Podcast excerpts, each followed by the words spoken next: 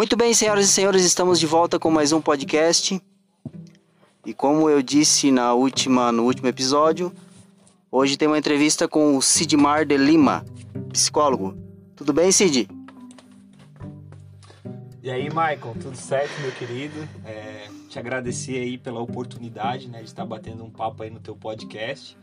E é isso aí, meu querido. Tô, sou todo ouvidos aí pra gente fazer uma bela discussão aí.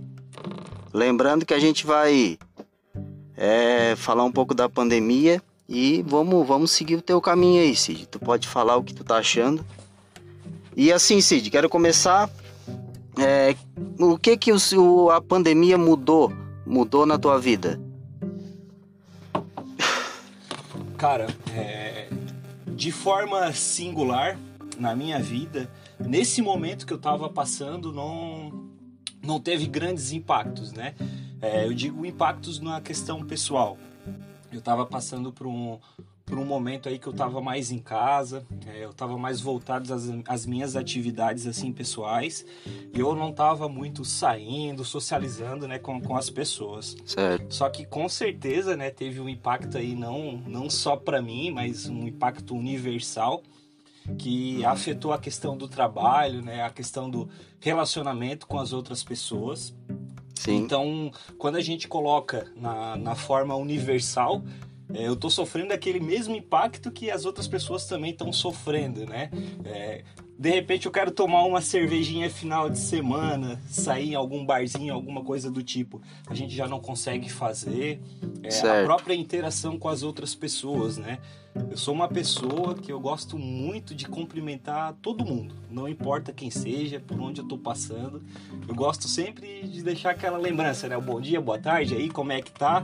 E o toque, abraçar, apertar a mão. E isso aí para mim hoje é o que mais tá tá dando impacto, sabe? Essa relação com as pessoas que de certa forma antes era uma coisa muito próxima, hoje em dia está distanciando, né? Por conta da, enfim, da pandemia, distanciou muito mais e é uma coisa que eu queria que não acontecesse. Me perdi tudo, caralho, mas depois a gente corta isso aí. Não, não, a gente não vai cortar nada, é isso aí mesmo. É o seguinte, é porque assim, eu perguntei do impacto. eu perguntei do impacto por quê? Porque é tipo assim, para cada pessoa teve impacto. O cara do iFood, o cara do iFood tá de boa. Entendeu? Agora o cara, o comediante stand-up, tá fudido. O cara que faz show tá fudido. Entendeu? Não digo Gustavo Lima que tá ganhando dinheiro no live, esses cantores. Tô dizendo o cara ali que tá fazendo seu stand-up, seu texto, tá começando na comédia. Que ainda não tem como fazer uma live e arrecadar milhões, né? É, então, assim, o, o impacto que tu me disse, de certa forma, é algo superável, vamos dizer assim, né? Não é algo que mexeu na, na, na, estrutura da tua família ou financeiramente, bruscamente. É algo que, é, como tu disse, é mais tu sente falta de ir um barzinho, é, cumprimentar as pessoas. É mais ou menos isso que tu quis dizer. É, na verdade, assim, né, Michael? É, é aquela questão do é, pandemias e quarentenas e pandemias e quarentenas, né? Para mim, é, tá, continua da mesma forma, o meu serviço eu continuo a trabalhar da mesma forma, né? Claro que teve aquela mudança que agora a gente está fazendo um home office e antes Deus o livre de fazer um home office, né? Trabalhar em casa não daria certo, a gente teve que se adaptar.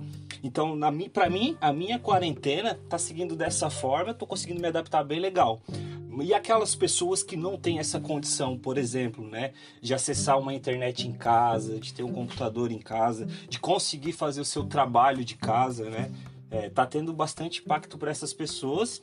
Inclusive, eu tenho amigos, né, que eles trabalham com a questão de sons em final de semana, em eventos, e tá tudo parado, né? A gente vê que são quarentenas em quarentenas, né? Enquanto alguns estão em casa e conseguem se adaptar, é, se adaptando da maneira que dá, outras pessoas não conseguem, né? Ficam obstruídas por conta dessa restrição social. Então é quarentenas em quarentenas, né? Para mim particularmente não está tendo tanto impacto assim, mas eu tenho pessoas ao meu redor, né, vários conhecidos que estão sofrendo imensamente com essa questão da, da pandemia, né? Se a gente for pegar, né, eu classe média, é, branco, tendo acesso às coisas, tá tudo ok. Agora a gente vai pegar uma pessoa da periferia, né, que já não tem tanto acesso assim, ainda de cor negra, onde o próprio mundo, né, vai fechando as portas só por conta da questão racial. Daí a gente vê que esse impacto ele é brusco, né, no, no dia a dia dessas pessoas. Por isso que é quarentenas e quarentenas, né? É, pegando esse gancho que tu falou da internet aí, Cid, é, a gente vinha num momento que a gente, as pessoas já estavam é, tentando se afastar um pouco da internet, tentando é, se policiando para não ficar tanto em cima do celular, fazer ler um livro, dar mais atenção para o filho, ou tirando até o filho das redes sociais, de jogos, né? Coisas que está é, que tá muito difícil para muitas pessoas, estão perdendo muito tempo porque o feed do Instagram não tem fim. Tu fica ali, quando tu vê, tu perdeu uma hora, duas. O que acabou acontecendo com a pandemia é que a gente ficou ainda mais dependente. A gente está direto ali, é, notícias, é, home office, para trabalhar. E as crianças é, acabam que tem que fazer a aula online, entendeu? A gente deu alguns passos, regrediu, né? É, de certa forma a internet acabou nos distraindo, né? É como tu citou, lá na periferia talvez tem gente que que não tenha né, os privilégios que a gente tem. É, mas falando em se relacionar com as pessoas, é, como será o, a, a pós-pandemia e as redes sociais? Como que tu acha que as pessoas vão, vão continuar agindo dessa maneira? Ou isso ainda vai, essa pandemia ajudou a viciar mais ainda a gente é, nas redes sociais, na internet?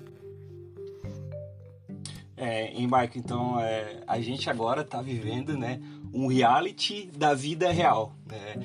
As pessoas têm que ficar em casa, elas são obrigadas né, à convivência e com isso também aumentou é, a questão da, das pessoas é, ficar com mais irritabilidade, né? A questão da ansiedade, ela ser uma coisa mais latente e por conta disso, é, tu acaba acessando uma válvula de escape, que seria nesse caso, né, as mídias sociais, as redes sociais. É, a gente também não pode julgar como uma coisa ruim, né, que é só coisa ruim, porque a internet ela tá livre para todo mundo e é a maneira como tu vai acessar e o conteúdo que tu vai né, usufruir da, da internet que vai te levar a um norte. É, então, assim, eu acredito que nesse momento que a gente está vivendo, é, essa interação com as redes sociais elas vão se dar ainda mais do que já estava acontecendo e tem que ter um cuidado aí para não se perder as relações, né? Porque antes é, ouvia muito se dizer ah, eu não tenho tempo para minha casa, eu não tenho tempo para minha família, né, para minha esposa, para os meus filhos, e agora de repente tu tem que ficar em casa, né, é, confrontar com, a, com as pessoas diariamente. Antes até se passavam despercebidas e agora cada vez mais tu começa a entender a necessidade do outro, né? Por isso que tu foge para uma rede social, é para tentar não ver essa realidade, para ter uma negação dessa realidade. Mas ao mesmo tempo que tu vai para a rede social é, buscando alguma coisa, tu também consegue se achar ali, né? Não são só coisas ruins que a gente vê na, na internet, muito pelo contrário. Dependendo da maneira como tu usar, isso vai até estimular mais conhecimento, né? Tu pode usar isso para uh, juntar ainda mais a tua família, né? Interagir ainda mais com a tua família. E nos dias de, de hoje, né? Não tem como a gente deixar de lado essa questão da tecnologia. É, quando começou o início dessa pandemia aí, que a, que a gente recebeu um monte de informação pela internet, né? Todo mundo ficou maluco. Como é que vai ser? Como é que não vai ser? Tanto é que logo no começo acabou a questão do, dos estoques de comida no mercado, todo mundo foi estocando, é, a questão do papel higiênico, todo mundo quis correr atrás do papel higiênico, mas isso tudo levado, né, essas bombas de informações que a gente recebeu e sem processar elas, né? Todo mundo saiu desesperado sem conseguir processar bem essas informações. Então, ao mesmo tempo que a internet, né, ela auxilia como uma ferramenta do bem, ela também pode ser uma ferramenta do mal se não souber usar ela, né? A maneira como tu, tu usa a internet. Pois é, até que ponto essa enxurrada de informações é bom, Cid? Até que ponto tu tá em cima é, vendo o número de mortes, é, pessoas contagiadas, pessoa, abrindo valeta para jogar a pessoa dentro, lá no começo da pandemia que teve isso aí, a patrola não dava, não dava conta de abrir é, covas. É, até que ponto tu tá bem informado é, é, é, é benéfico, né? A que ponto que a gente é, tem que dizer, não, peraí, eu tenho que me policiar porque isso está me afetando no meu dia a dia. É, é que assim, né? É, essas informações elas causaram em todo mundo é, uma ansiedade, né? Uma ansiedade que não é normal. É, porque a gente tem um problema e a gente não consegue imaginar como é que vai ser o desfecho desse problema, né? A cada vez que a gente liga o noticiário, a gente vê várias informações de que ainda estamos no auge da pandemia, né? Que no Brasil ainda vai passar por muita crise relacionada ao nosso sistema de saúde. Enfim, dia a dia a gente vê que só sobe o número de mortes, né? Então, assim, se tu não souber filtrar isso, tu, tu não souber ter uma. Como é que eu vou dizer? Tu não souber ter uma inteligência emocional a respeito disso tudo que está acontecendo, a, a tendência é só tu minar cada vez mais o teu psicológico, né? Porque em níveis normal de ansiedade, tu tem um problema, mas tu começa a imaginar um desfecho para aquele problema, tu começa a entender a dinâmica e tu resolve, né? O problema agora que está acontecendo é que não tem um desfecho, né? É, é tudo tão novo que a gente ainda está fazendo pesquisa para vacina, né? Tá tendo incentivo para buscar uma cura ou uma alternativa para esse problema e ainda não tem. Então, por conta disso, de ainda não se ter o desfecho para esse problema, a gente não conseguir ainda entender a dinâmica, né, as ferramentas para solucionar esse problema, cada vez é, que a gente vê uma notícia, né, a gente vai entrar em desespero e é uma ansiedade que dá na gente e isso acaba sendo comum, né, nesse tempo que a gente está vivendo de, de pandemia, onde o que a gente achava que era certo já não é mais certo e os novos conceitos eles estão aí, né? Como essa própria questão que eu te falei no começo da nossa entrevista, é, não poder cumprimentar o outro, né? O toque nas outras pessoas. Né? Tudo isso aí é, ajuda a, a, elevar os níveis de ansiedade, né? E a gente ficar cada vez mais é, atrás de informações e que na verdade essas informações, se a gente não souber filtrar, elas é, ampliam ainda mais o, o nosso, nosso psicológico, né? Começa a dar um, um terror psicológico nas pessoas. É engraçado porque como é que vai ser a volta, né, Cid? Como que a gente vai. Ah, beleza, tá liberado aí pessoal com vacina e tal. É, eu, eu vou me sentir de boa, mas tem gente que tá bem mais neurótica, né? É, será que a gente consegue é, voltar, voltar ao normal depois se cumprimentar, se reunir, balada, se esfregando, ou futebol, todo mundo suando e como é que como é que vai ser? Será que vai voltar ao normal? Então, Michael, é, essa é uma, uma das questões, né, que assim que tu me convidou para estar tá fazendo esse programa, eu fiquei me questionando. Poxa, como é que vai ser daqui para frente, né? Primeiro, a gente ainda não tem uma vacina, né? ainda não, não foi descoberta, a gente está no caminho. E se a gente for pegar na objetividade aí, é, ser bem, bem realista, não vai acontecer dentro de um ano, né? Pode até acontecer, mas mesmo assim ainda vai ter que ser feitos estudos em cima disso para comprovar a eficácia. Em contrapartida, a gente tem aquelas pessoas né, que não acreditam na questão da vacina que acham que a vacina, em vez dela ser um bem, né, para auxiliar nas doenças, que ela é o contrário, né, que ela é um mal, que ela estimula as doenças. Então, assim, a gente tem aí um problema que vai ser social, né? De convencer as pessoas, assim que a gente tiver a vacina, de que essa vacina é pro bem e que essa vacina não é pro mal, como existe muito senso comum em cima disso. E, cara, eu sinceramente fico pensando o seguinte: Brasil, né, um país tropical, como é que a gente vai fazer quando chegar o verão? É uma coisa que eu fico me perguntando por várias vezes assim. É, hoje, né, a gente está aqui é, numa época que é frio, por exemplo, aqui em Santa Catarina é uma época do ano que é bem fria. E não temos, né, nesse momento as praias, até por, pela questão do clima. E assim que abrir, como é que vai ser, né? Como é que vai ser esse banho de sol se a gente ainda não tiver a vacina? As pessoas vão dar sem máscara? Eu fico me perguntando, sabe? Eu, eu não consigo ter ah, uma saída racional assim de, de como que a gente vai fazer. Eu só fico me questionando quando chegar o verão, que tipo de, de comportamento que a gente vai ter aqui na, na nossa região, principalmente? É, é, na verdade ninguém sabe de nada. A gente vai ter que esperar para poder saber, né? É, mas vamos voltar um pouquinho lá atrás. É que a gente teve a, a outra pandemia lá em 1920, que foi a gripe espanhola. É, será que ficou sequelas é, nas pessoas? Será que é, eu, eu, Maicon, tu, Cid, a gente tem alguma sequela dessa antiga pandemia que foi a gripe espanhola sem a gente saber? Será que não ficou porque a gente tá tudo assim meio meio tenso, meio nervoso, sem a, às vezes a gente nem sabe disso, né? Que a gente tá suportando suportando tanta coisa. Aquela vez é, também acredito que não foi diferente, pois acho que foi até pior, matou um quarto da população, matou não, é, contaminou, né, infectou um quarto da população mundial. É, morreram milhões de pessoas. Será que nessa, nas gerações não acabou ficando alguma coisa assim na gente que a gente não sabe? É, então, né? É, voltando ali que eu tinha te respondido da questão da tecnologia, aproveitar o gancho ali. Hoje em dia, né, a gente tem conhecimento simultâneo em tempo real do que está acontecendo, né? É, acontece, sei lá, lá na China, no, no mesmo dia a gente já está sabendo aqui em tempo real. E, então, a, a, gripe espanhola, quando aconteceu, né, não tinha esse avanço que tem da, da tecnologia hoje e também da, da medicina, né? Mas quando surgiu essa pandemia agora do coronavírus, que eu fiquei sabendo dessa gripe espanhola, né?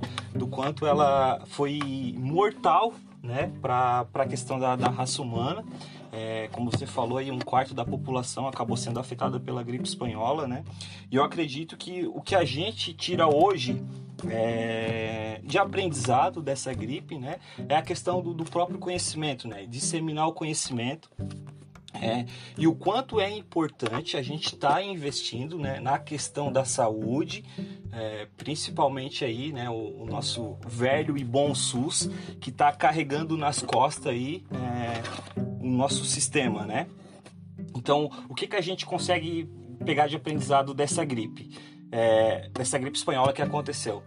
Foi os aprendizados que deixaram, né? Que é uma coisa bem séria, não é brincadeira, e que eu tenho certeza que se não tivesse é, essa influência digital que tem hoje, que está acontecendo essa pandemia aí do coronavírus, as consequências elas iriam ser muito pior, né? Imagina assim, Michael, hoje a gente tendo esse conhecimento que a gente tem, a gente vendo as mortes, né, de como acontece, muitas vezes a gente ainda sai de casa sem a máscara e a gente não se cuida como deveria. Imagina se a gente não tivesse esse apanhado histórico aí é, de como se sucedeu a gripe espanhola, né, o quanto ela foi mortal, para a gente não estar tá fazendo uma comparação do que, que poderia estar tá acontecendo nos dias de hoje, né? Verdade. Então eu acho que o que, que fica dessa gripe espanhola aí, além de, de certeza, né, que, o, que o, como a gente é um, um, ser em mutação, tá, tá sempre se adaptando, né? O nosso corpo ele também deve ter se adaptado a, a esse tipo de, de vírus, né? Com certeza uma gaminha ali de, de anticorpos ele deve ter formado, mas o principal que fica é esse conhecimento, esse registro, né? De tudo o que aconteceu e como que a gente deve seguir daqui para frente, né? É, no caso de, de, isolamento social e dos próprios cuidados que a gente tem que ter. E até o cuidado com a informação que a gente divulga, né?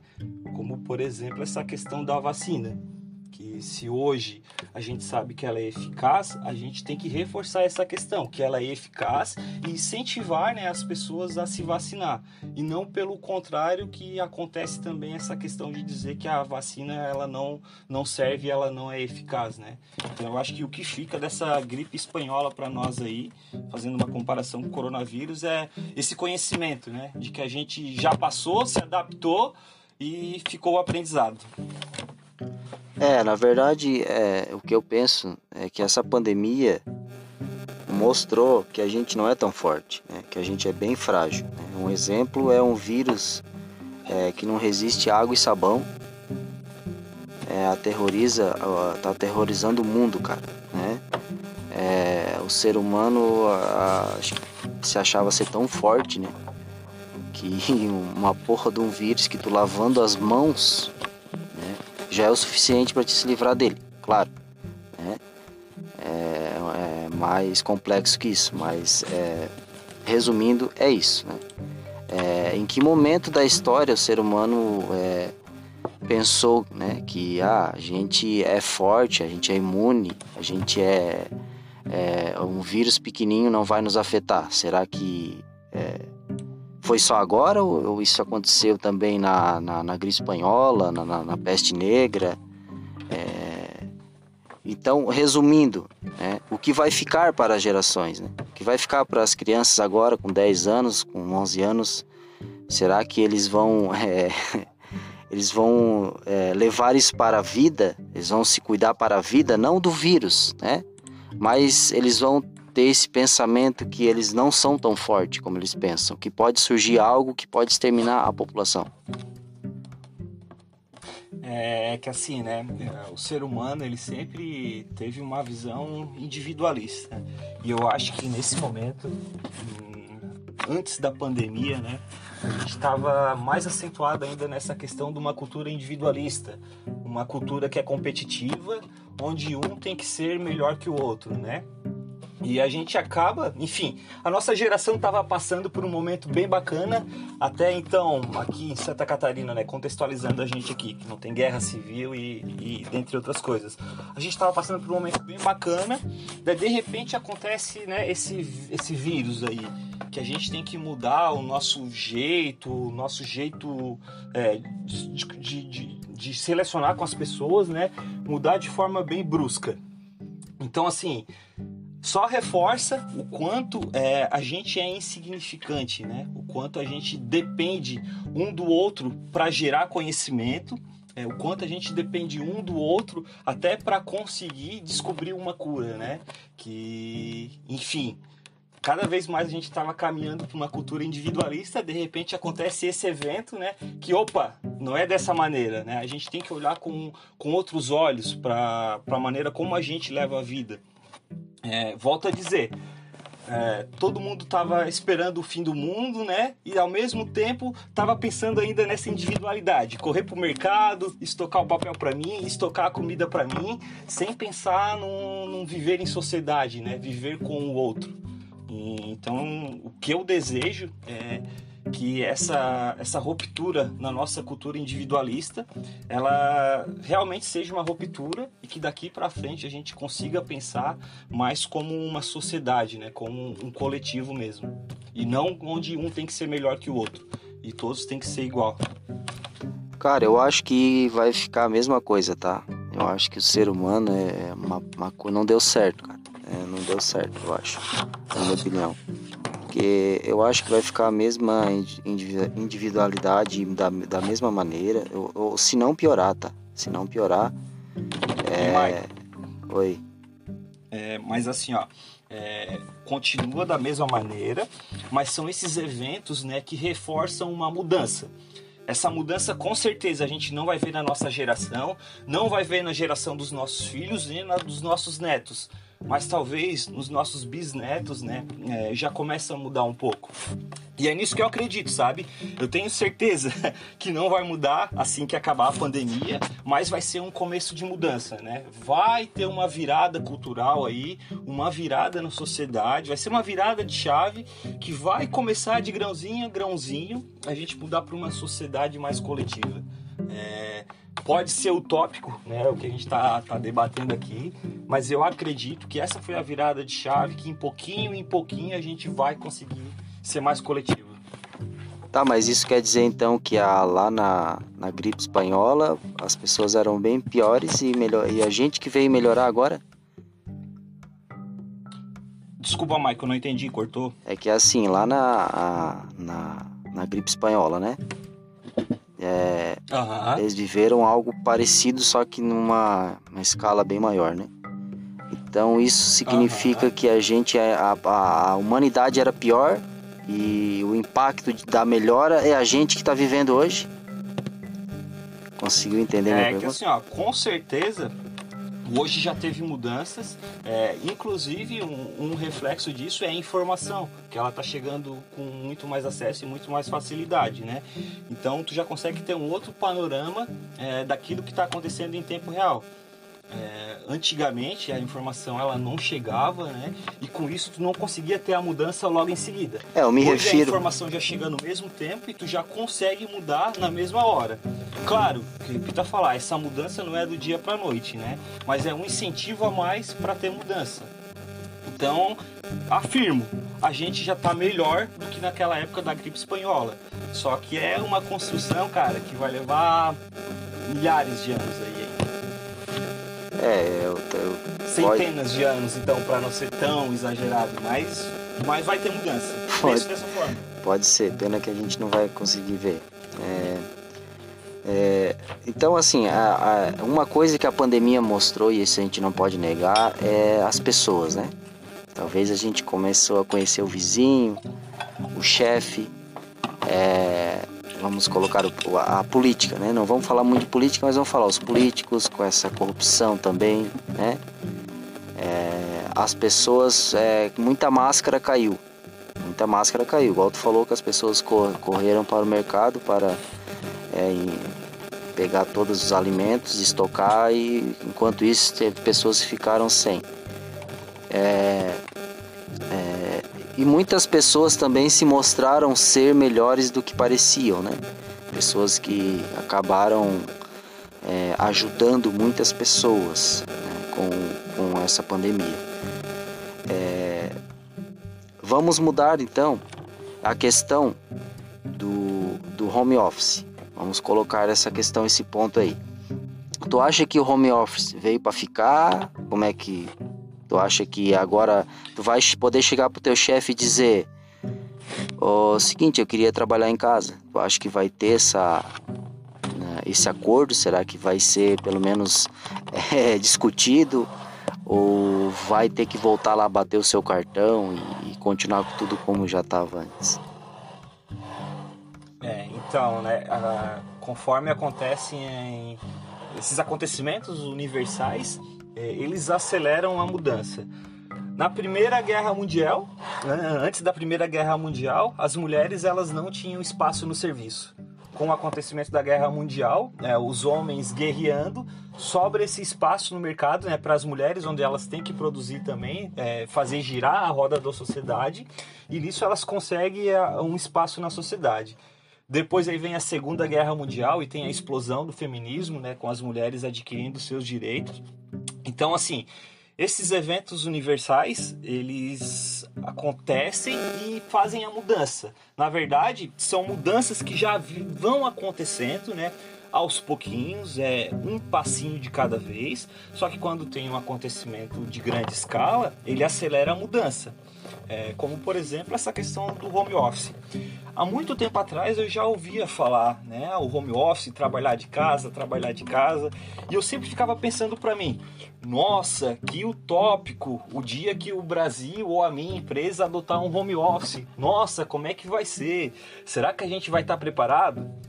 É, e eu me lembro que no, no meu serviço de repente começou essa pandemia e começou as diretrizes, né, de como a gente deveria é, se comportar no serviço, enfim. E veio essa questão do home office, onde era sempre um teria, no caso do meu grupo ali de trabalho, sempre uma pessoa ia ter que ficar de home office. E eu, puxa vida, né? Precisou acontecer um, uma coisa dessa em escala universal para a gente adotar o home office. É uma prática que já vinha sendo discutida, mas só porque ainda não tinha aceitação das pessoas. Daí, de repente, no cagaço, a gente aplica o home office. É, e assim, né? Eu vou contar da minha experiência quanto home office. É, tá sendo muito bom. É, eu consigo equilibrar a minha rotina, o meu serviço da mesma maneira. É, e foi uma coisa que, é, que eu com certeza vou adotar na minha rotina. E o próprio trabalho, né? Agora a gente tem essa liberdade. Porque agora que foi experimentado o home office e deu certo, a gente consegue aplicar ele daqui para frente, né? E com certeza é, tem aquela questão também de que eu te comentei no começo, que é quarentenas e quarentenas, né? Eu consigo fazer um home office da minha casa porque eu tenho condição para tal, mas muitas pessoas não conseguem fazer esse home office, né? Pedreiro, por exemplo. Mas assim, de forma geral, o home office eu acredito que ele é uma coisa que veio e veio para ficar e tá quebrando aquele, aquele conceito que a gente tinha passado, né? De que não ia conseguir dar conta, de que tu precisa do chefe ali olhando para tua cara para te conseguir produzir. E na verdade não é bem dessa maneira que funciona. É, Você... É, consegue estar tá em casa, é, no conforto do lar, né? E fazendo as atividades, entregando as atividades da mesma maneira. Eu tava, falei aqui, o, é, o pedreiro vai ficar difícil fazer o home office. Né? É, exatamente. É. serviços e serviços, né? É, mas teve uma rádio, cara, em, nos Estados Unidos que era um prédio de cinco andares. Eles fecharam a rádio inteira. Deixou de pagar aluguel, energia, água, faxineira e fora as outras coisas, né? É, pegou e comprou equipamento bom para os comunicadores trabalhar de casa, RH tudo de casa. E, cara, tá bombando, tá economizando dinheiro. Ah, é. Entendesse? É, é realmente uma inovação muito foda, assim. Mas, é, será que não enjoa? Será que tu não vai chegar a enjoar, ô Cid? Daqui um ano, dois, tu, porra, dentro de casa, pelo menos no trabalho, eu tinha que me deslocar até o trabalho, falar com pessoas pessoalmente. Como tu disse que gosta do toque, de conversar com as pessoas, de cumprimentar, será que tu não vai sentir essa falta no trabalho também?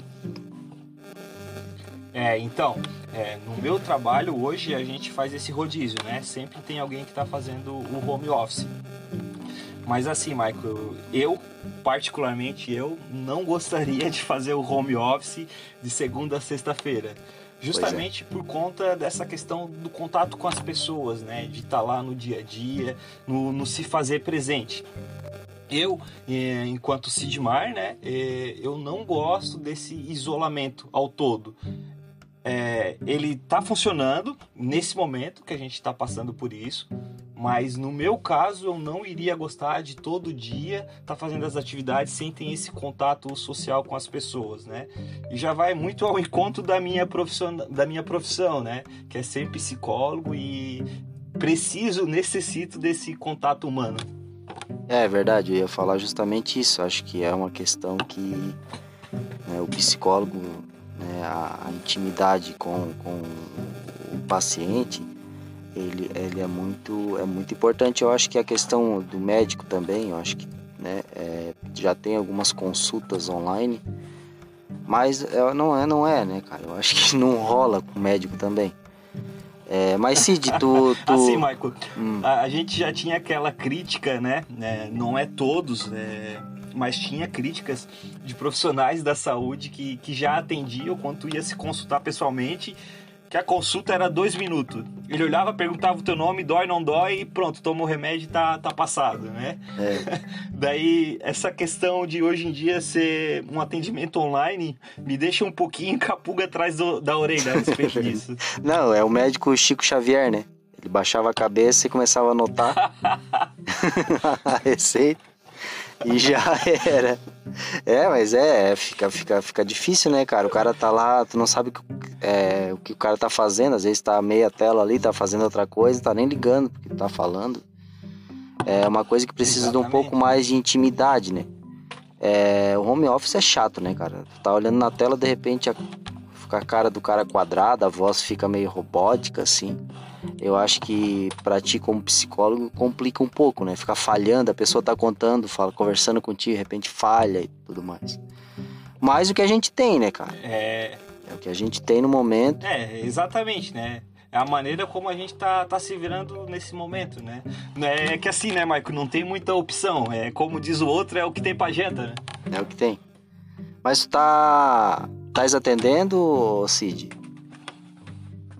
Estás trabalhando é, aonde no momento? Estou atendendo também. É, eu trabalho dentro da, da, área organizacional, né, de segunda a sexta-feira, uhum. e eu também faço atendimento clínico.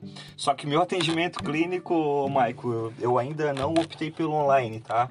É, eu gosto desse atendimento presencial com o sujeito E claro, né, tomando as medidas de prevenção, o distanciamento que é necessário, máscara é, e luva também, porque daí eu mexo com documentos, né? Mas eu não abro mão desse contato tete a tete com o paciente. Eu acho que é uma das coisas mais importantes que a gente tem na, na terapia é, é, conseguir sentir o outro na, na tua frente ali. É, eu acho que a experiência ela flui me, melhor numa sessão de terapia. Cid, tu acha que tu vai ganhar mais dinheiro agora nessa pandemia? Pós-pandemia, tu acha que vai aumentar a procura por tratamento psicológico? É, então eu vou, vou te dizer, Maico. É, indiferente de, de, pandemia ou não, é, é uma, uma questão que sempre vai ter demanda, né? Trabalhar com o ser humano, a gente sempre vai ter a matéria-prima. E, queira ou não, sempre vai ter. É, sempre o ser, o ser, humano ele sempre vai ter os, os, problemas existenciais, né? Sempre vai ter um momento que tu não vai saber lidar consigo mesmo e tu vai estar tá procurando ajuda. E é claro, né? Nesse momento de pandemia, onde gera essa ansiedade, é, essas pessoas convivendo agora na obrigação é, dia a dia, né, dentro da família, com certeza isso aí vai causar um impacto maior e por consequência, né, vai trazer as pessoas para o consultório. É, mas indiferente de pandemia ou não, sempre que a pessoa achar necessidade, né, que não conseguir lidar com algum problema, alguma questão emocional, ela deve estar procurando ajuda. Sim, exatamente. É, eu fiz terapia um tempo e, cara, realmente é muito bom, muito bom mesmo. Eu indico para qualquer pessoa assim que, que se acha é, que acha que não é necessário, né? Que ela é uma pessoa bem centrada e tudo mais. Cara, é necessário, é necessário, é muito bom realmente fazer terapia, é, é foda. É, Cid, é, cara, eu ia te perguntar a última pergunta aqui do meu script quem foi o Cid antes da pandemia e quem ele é agora. Mas tu me disse que eh, não, não te afetou muito, né? Na, na, na teu convívio. Afetou? É. é. Né? Não tanto como outras é, é pessoas, assim, claro, né? né? Isso, isso. É que assim, Michael, é, de maneira geral, o meu comportamento, né, é, os meus hábitos, eles continuaram o mesmo. Mas é uma coisa que me chamou muito a atenção é, eu sou muito sensível a isso, é, essa questão da sociedade, né? Fazer uma reflexão da sociedade e saber que eu faço parte dessa sociedade também, né? Eu não tô de fora, porque quando eu falo uma sociedade que ela é egoísta, que ela pensa em si, eu também tô me incluindo nela, né? A gente faz parte dessa sociedade. Então é uma coisa que eu refleti muito, né? É, o quanto eu tô confortável nesse momento e o quanto tem pessoas que não têm condição é, para estar tá exercendo uma profissão, para estar tá vivendo nesse momento, né? Então assim, o Cid antes da pandemia é uma pessoa que ele ia se fazendo ao tempo todo, sem parar muito para refletir do qual era o meu impacto na vida das pessoas, né? E o que, que eu poderia fazer para agregar para as pessoas. E hoje eu consigo fazer uma reflexão assim do quanto eu sou importante, é, no caso, para as pessoas, né? O quanto eu posso me fazer de importante para as pessoas, principalmente dentro desse meu saber da psicologia, né? O quanto que eu posso estar tá levando o meu serviço hoje, né? Esse atendimento psicológico para as pessoas e posso estar tá ajudando elas de uma maneira geral. E a intenção é fazer e me fazer parte dessa sociedade que ela seja mais coletiva e não singular. Então, o Sid que era antes da, da pandemia, pode-se dizer de maneira geral que ele era, que ele era mais singular e agora, é, diante de tudo isso que está acontecendo, né, uma transformação diária, é um conhecimento diário que a gente vai agregando. É, estou me tornando um Sidmar mais coletivo e a intenção é fazer parte dessa coletividade com todo mundo. Legal, tomara que muita gente pense dessa maneira, né? porque tá difícil para todo mundo e aquele ditado que diz, a gente tá tudo no mesmo barco, né? Tá tudo no mesmo barco. Exatamente. Mas eu queria que tu falasse um pouquinho sobre a atitude das pessoas que aquele, não sei se tu ficou sabendo daquele pessoal que chegou à polícia para fechar o, o estabelecimento. Eu não vou embora. Tipo, isso é movido apenas por política ou é porque elas se sentiram privadas, né? é, da, do seu direito de, de ir e vir. Isso tem muito a ver com a política ou é simplesmente elas tentando preservar o direito delas? É, e daí aí tem a questão, né? Era, uma coisa que eu não queria entrar assim, mas a gente vai entrar. A gente tem o um exemplo aí de um, de um, presidente, né, que comanda uma nação e ele não segue norma nenhuma, né? Ele tá cagando para as normas que a OMS está ditando, né? A questão do isolamento social, do distanciamento, né, do usar a máscara.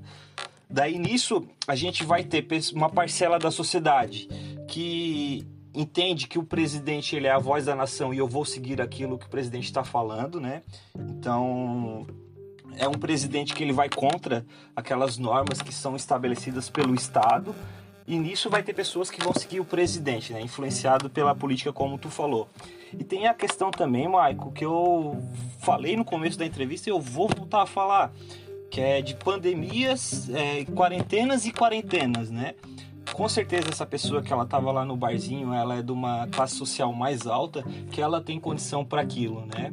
Que a quarentena dela tá sendo ficar em casa é, e só aguardando acabar tudo isso aí no conforto, diferente de outras pessoas que estão esperando aguardar tudo isso aí num desconforto total é, e estão tendo que se reinventar nessa, nessa pandemia, né? Então eu achei que é uma questão individual do sujeito, né? De, de uma questão egoísta mesmo, e a questão também, queira ou não, de um presidente que ele incentiva a, a, esse, a não seguir o, os padrões, né? É, às vezes as pessoas se sentem incentivadas, né? Às vezes elas têm uma leitura um pouco diferente do que realmente é, o presidente quer dizer, talvez. Mas lá no começo da pandemia teve muita discussão a respeito de parar ou não parar, né? Economia, né? Vai morrer muita gente ou vamos salvar a economia? Né? É, qual é a tua visão sobre isso? Tu, ach, tu, ach, tu achou que é, a atitude foi tomada certa, a gente deveria parar, a gente deveria maneirar, ou, ou o que que tu pensou naquela época? Já passou alguns meses, né? É, porque teve, uhum. teve os dois lados. O que, que o Cid pensou sobre isso? Não, beleza, a gente tem que parar. Não, a gente tem que continuar tocando para a economia girar, porque vai morrer muitas pessoas também. O que que, o, o que que tu pensou nessa época? É, então, o que que eu pensei? Que se a economia tocar, é, a gente vai perder as pessoas, né? E o que faz a, a economia mover são as pessoas. Então, do que, que adianta tu colocar as pessoas em risco, mover uma economia, se as vidas né, iam ser perdidas e não vai ter um outro Sidmar, não vai ter um outro Maico, né? Eu pensei mais numa questão de coletividade mesmo. É, só que a gente sabe que tem serviços que eles são essenciais, né? Que, que tem que continuar, que não pode parar. Só que eu acredito que a gente fez uma medida correta no início da pandemia, fazendo esse isolamento social e só os serviços né, que eram obrigatórios, que precisam para rodar a sociedade, é, indústria de alimento, a questão da saúde. E depois a gente afrouxou tudo e se perdeu. Daí assim, agora a gente está vivendo o auge aqui em Santa Catarina e parece que está muito mais flexível do que no começo, quando a gente ainda não tinha caso. Então eu acho que foi se perdendo, sabe? Deveria manter esse isolamento social desde o começo, até para preservar as vidas, porque é através das vidas que a gente vai conseguir engrenar essa, essa roda aí do, da questão do comércio, da questão da, da economia, né? E, e se perdeu é, fizeram certo no começo e depois acharam que não precisava mais, e agora a gente está passando pelo auge que poderia ser evitado. Então eu, eu, eu, acredito aí que foi uma, uma atrapalhada do governo, né? Não sabiam como lidar, foram fazendo e não tiveram peito para manter. Depois voltaram atrás e a gente tá o que tá aí hoje, né? Se tivesse mantido esse isolamento social, muitas vidas iriam ter sido poupadas. E não é o que está acontecendo hoje porque foi afrouxado o isolamento social. Então, eu acho que começou certo e depois o governo se perdeu, sabe? Nesse sentido, assim. É, eu acho que eu acho que nenhum dos dois, né? Não tô entrevistado aqui é tu, mas eu acho que na real virou virou a esquerda a esquerda fecha e a direita abre. Mais ou menos isso. Virou tudo politicagem como tudo vira, né? Tudo vira no Brasil. É, é algo que vai ficar também. A gente conheceu muitos políticos, realmente abriu o olho. Teve gente que é, roubou dinheiro de respiradores, né? É, as pessoas morrendo, acho o fim da picada. Né? É, até isso teve.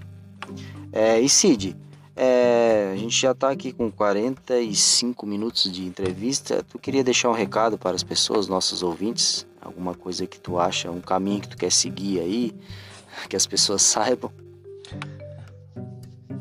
É, na verdade, a, a, a mensagem que eu quero passar é essa questão de coletividade, né? Para a gente começar é, a olhar mais para o outro e entender a realidade do outro. É, não medir as pessoas com a régua que a gente mede a gente, né? Porque tem a questão da, da natureza humana e da condição humana. Se a gente for entender que todo mundo é um ser humano, todo mundo vai nascer, é, viver e morrer, todo mundo é igual. Mas se a gente entender da condição humana, que o Cid, ele é branco, nasceu em determinado lugar, em determinada classe social, ele é diferente do Roberto, que o Roberto é negro, é, cresceu na periferia, é, teve diferentes acessos, não teve tanta condição de possibilidade. Então é nesse sentido, sabe? Não medir as pessoas com a régua que a gente mede a gente, mas tentar entender as outras pessoas da maneira como ela está vivendo dentro da condição de possibilidade do sujeito. É isso que eu te falei, Michael, assim, é entender muito mais na coletividade do que na própria individualidade. É, tu citou duas vezes a questão da pessoa negra. É, é, tu acha que, que isso ainda ainda dificulta muito isso no, no nosso Brasil. É, a, a, questão de ser negro a, é, ainda fecha muitas portas. Nossa, Mike, eu, eu não acho como eu tenho certeza, tá? Ah. É, isso é uma questão que, que eu consigo ver, é, por exemplo, com a própria abordagem da polícia, que já é uma abordagem diferente para uma pessoa branca do que uma pessoa negra se a polícia chega numa pessoa branca que tá de chinelo, a abordagem vai ser de um jeito. Se a polícia chega numa pessoa negra que tá de chinelo, vai ser de outro jeito. É, queira ou não, a gente ainda vive essa diferença racial e ela é bem latente, né? É, e eu acredito que a gente tá longe ainda da mudança, tá? Tem mudança, cada vez mais as vozes negras elas são ouvidas, né? É, a gente tem espaço para debater esse tipo de assunto, só que ainda está longe do ideal. É, ainda tem que ser peleado muito ainda. Sim, sim, isso é verdade. Discordo de algumas coisas, mas é, grande parte é verdade. Cid, tu quer deixar alguma alguma rede social? O pessoal pode te achar, um site, não sei, qualquer coisa aí para o pessoal poder é, entrar em contato contigo. Pode estar tá me procurando pelo, pelo Instagram, sidmar.lima. É, ainda estou no início da, da rede social, ainda colocando alguns conteúdos, mas em breve eu vou estar tá atualizando a rede ali e fazendo um, umas postagens diárias a, a respeito do, do saber psicológico. Hum, show de bola. Para o pessoal que não sabe, eu e Cid a gente já teve um projeto aí do Discordia Club de certa forma deu bem certo, né, Cid? Só que para tocar tá meio difícil devido à correria. E eu tive o prazer de falar com o Cid, o Cid hoje, o Cid Mar de Lima, é, bater um papo sobre a pandemia. Obrigado, Cid, pelo esse tempo aí que tu dedicou a, aos meus ouvintes. É, Michael, eu também quero te agradecer, tá? É, agradecer pela sua oportunidade aí não é o primeiro projeto, né, que a gente está fazendo junto e eu tenho certeza aí que não vai ficar só por aqui, né, que muitos outros virão. E muito obrigado, cara. Show, Cid, show. É assim, ó, vamos marcar, vamos fazer outro. Vamos ver se não vai ser o último podcast também. Vamos tocar outros assuntos aí, o dia que tu quiser falar alguma coisa para algumas pessoas, é só tu entrar em contato comigo que a gente já faz mais um podcast, beleza? Não, show de bola, meu querido. Muito obrigado. Só, valeu aí, Cid. Tchau.